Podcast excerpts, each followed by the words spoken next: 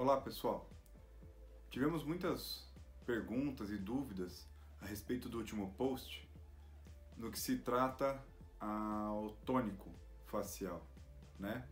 Então é importante lembrar, e aí vamos estar aqui nesse vídeo para a gente poder detalhar um pouquinho mais a ação dos tônicos, é o seguinte: o tônico facial ele é muito importante nos passos de limpeza da pele.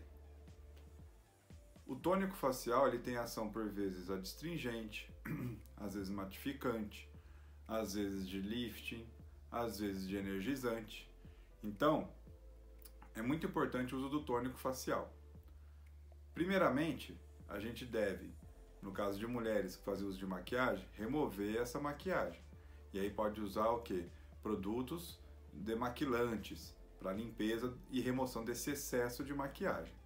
Depois do, da remoção do excesso de maquiagem, lavar o rosto. Aí você pode usar o seu sabonete em barra ou em líquido, conforme for do seu uso habitual, do seu maior agrado, ok? E, e depois dessa lavagem, essa higienização do rosto, o uso dos tônicos. O tônico então ele vem para o equilíbrio da pele, uma limpeza final dessa pele para remover dos poros aquelas, aquelas sujeiras, aquelas impurezas que estão mais impregnadas, corrigir também a oleosidade da pele. Então você vai ter, é, você pode ter aí tônicos adstringentes para peles mais oleosas com efeito matificante. Você pode ter tônicos mais cicatrizantes para peles com acne.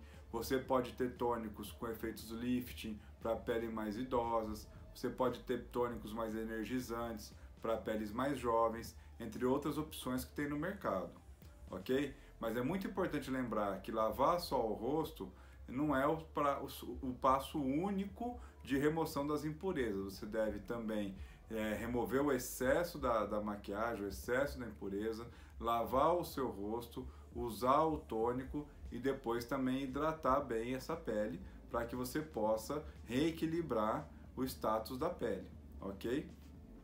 Importante lembrar que existem diversas opções no mercado e que você pode aí estar tá escolhendo aquela que for mais é, próxima da, da sua necessidade, da sua adaptação ao produto, tá bom?